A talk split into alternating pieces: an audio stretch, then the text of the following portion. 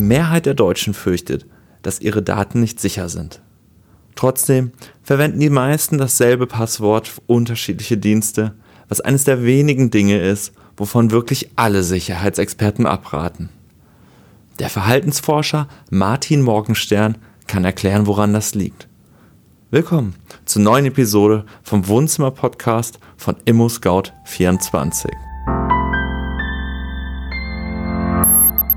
Wenn wir gestresst sind, fällt unser Gehirn in alte Muster zurück. In seiner biologischen Bauart ist der Mensch zu 98 Prozent identisch mit dem Gorilla. Dass wir heutzutage mit wenig Aufwand und sehr schnell Überweisungen tätigen können oder sensible Daten verschicken, kann zum Fallstrick werden. Oft haben wir es eilig, dann schauen wir nicht mehr so genau hin und gerade das macht Internetbetrügern leichtes Spiel. Mein Name ist Anna Hartwig. Schön, dass ihr beim Wohnzimmer-Podcast wieder dabei seid. Herr Morgenstern, wann hat man Sie das letzte Mal übers Ohr gehauen? Das letzte Mal hat man mich übers Ohr gehauen, als ich über eBay Kleinanzeigen einen Thermomix kaufen wollte.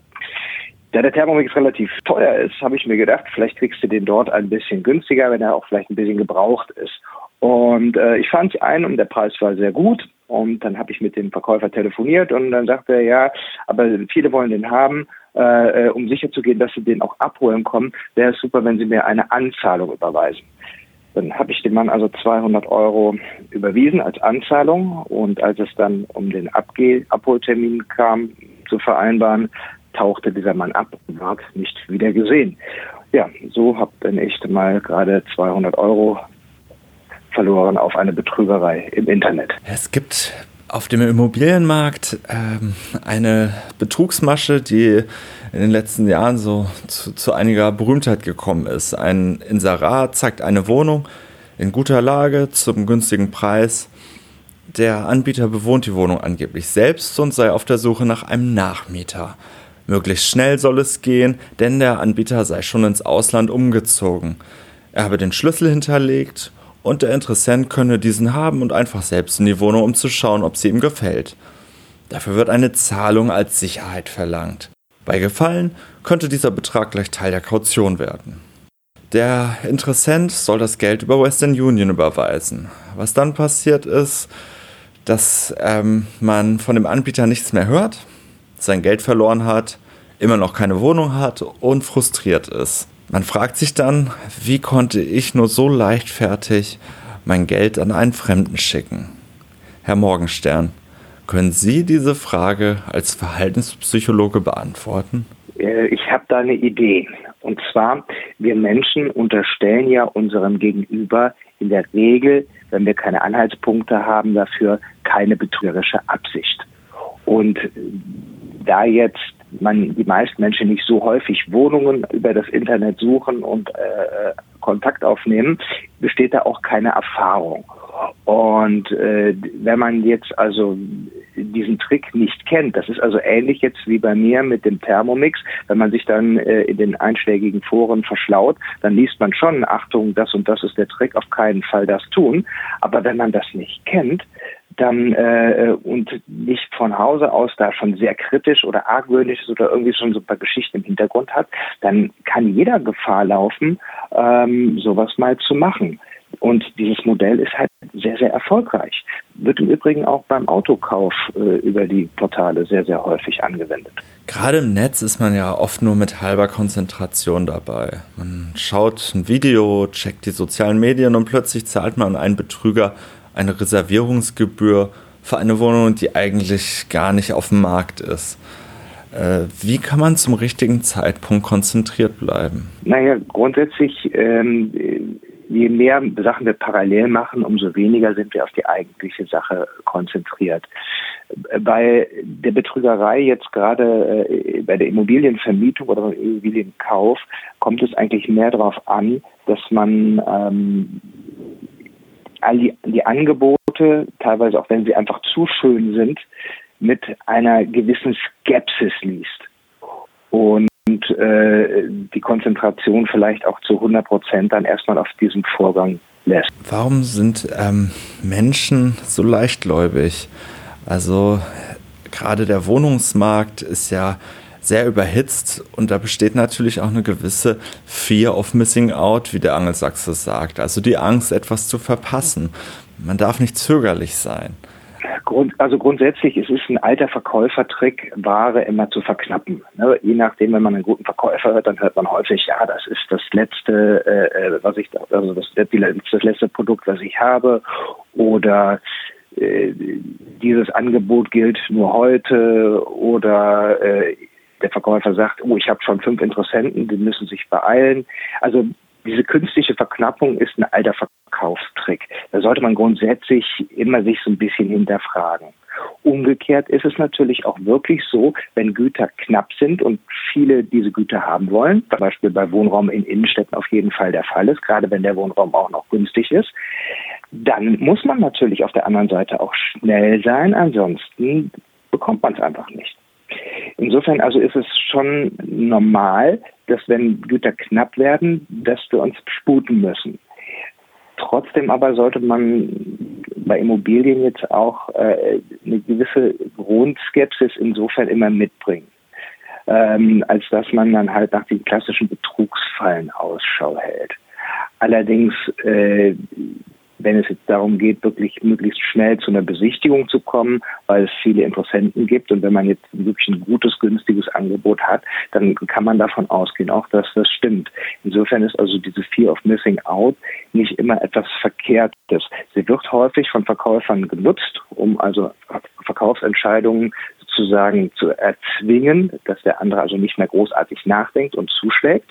Da muss man ein bisschen aufpassen. Das heißt also, wenn man zu sehr das Gefühl hat, man wird diesem Trick unter Druck gesetzt, dann ruhig nochmal äh, tief durchatmen, nochmal mindestens um Block gehen oder wie die Oma sagt, eine Nacht drüber schlafen. Wird man im Internet schneller betrogen als in der analogen Welt? Ja, wir haben in der Tat das alte Säugetiergehirn verbaut mit einem Erfahrungsschatz. Und dieser Erfahrungsschatz besteht natürlich auch vor, bei uns allen vornehmlich auch aus der Welt vor, bevor wir ganz, ganz viele Geschäfte online abgewickelt haben. Und da sind wir eigentlich schon ganz geschickt drinne, mögliche Betrügereien zu erkennen. Weil sie hat mich ja eingangs gefragt, weil ich das letzte Mal betrogen wurde.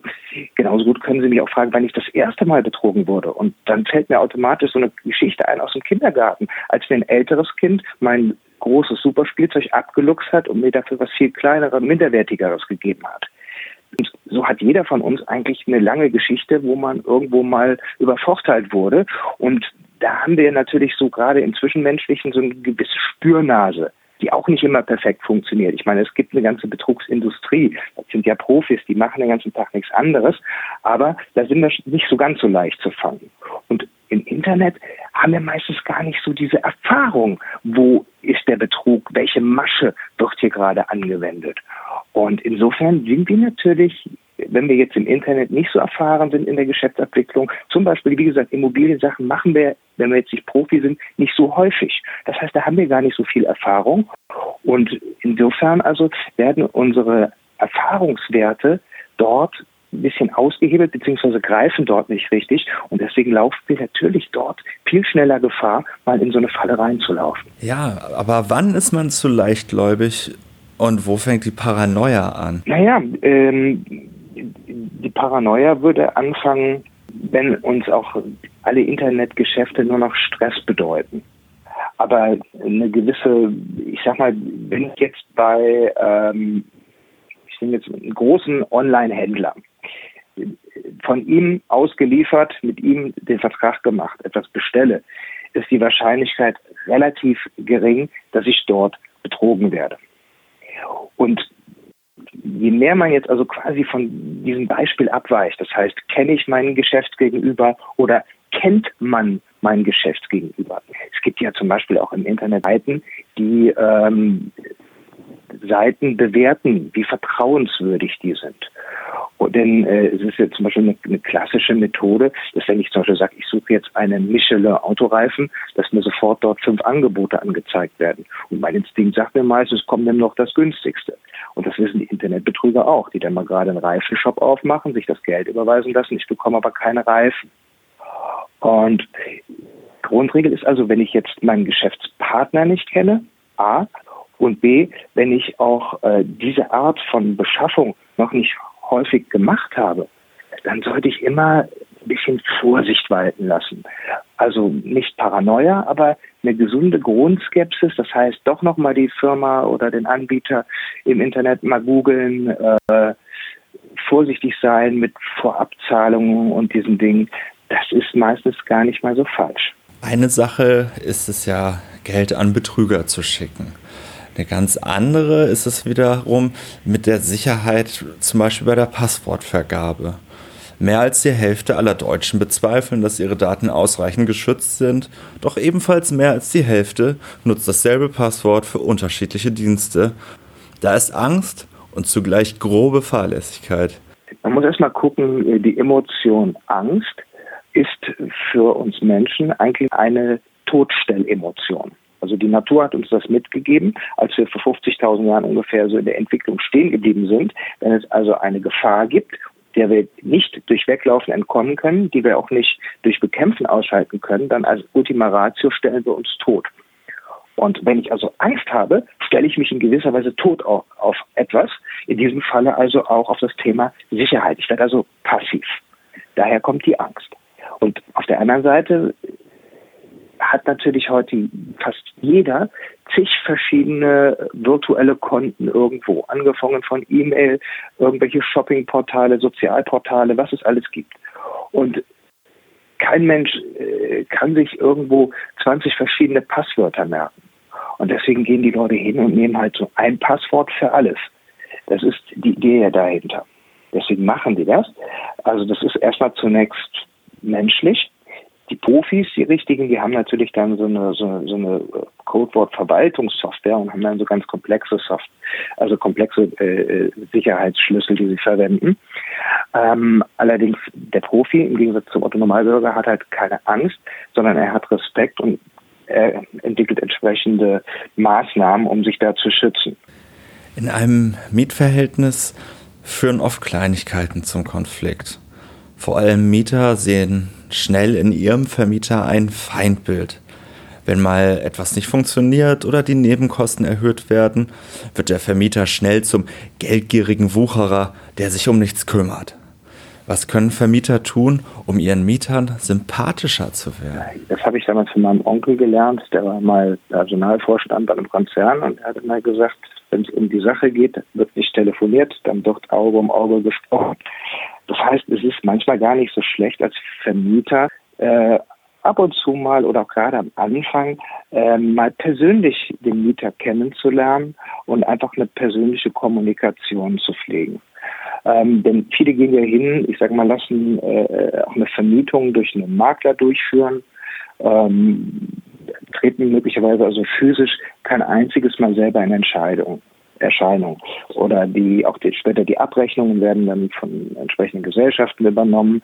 Das heißt also, es besteht überhaupt kein persönlicher Draht. Und äh, das führt natürlich dann dazu, wenn ich jetzt jemanden schreibe, hiermit müssen wir Ihnen leider die Miete äh, äh anpassen oder wir müssen die Nebenkosten erhöhen. Äh, da besteht ja gar keine Möglichkeit des Erklärens erstmal und der Korrektur. Dagegen, wenn ein persönliches Verhältnis besteht, äh, kann man jemandem ja äh, schnell erklären und auch anhand von Zahlen darlegen, wieso, weshalb, warum. Aber äh, ein persönliches Verhältnis es macht es immer leichter, als zu schreiben. Denn im Schreiben kann ganz schnell jemand mal wieder irgendwas falsch verstehen, der schreibt komisch zurück und äh, äh ratzifatzi in der nächsten Instanz liegen schon Schreiben oder kommen dann die Schreiben von den Anwälten, die wiederum ihr Geld damit verdienen und dann auch sehr gerne eine Eskalation noch weiter betreiben. Deswegen mein Tipp, ähm, gerne mit dem Mieter ein bisschen ein persönliches Verhältnis pflegen und sei es nur zumindest schon mal zum Mietabschluss oder einfach mal einmal im Jahr mal anzurufen oder mal Tag zu sagen. Ich glaube, das äh, kann schon sehr, sehr viel ausmachen, wenn mal äh, Dinge ein bisschen strittig werden können. Herr Morgenstern, ähm, vielen Dank für Ihre Antworten. Sehr gerne, Herr Hartwig.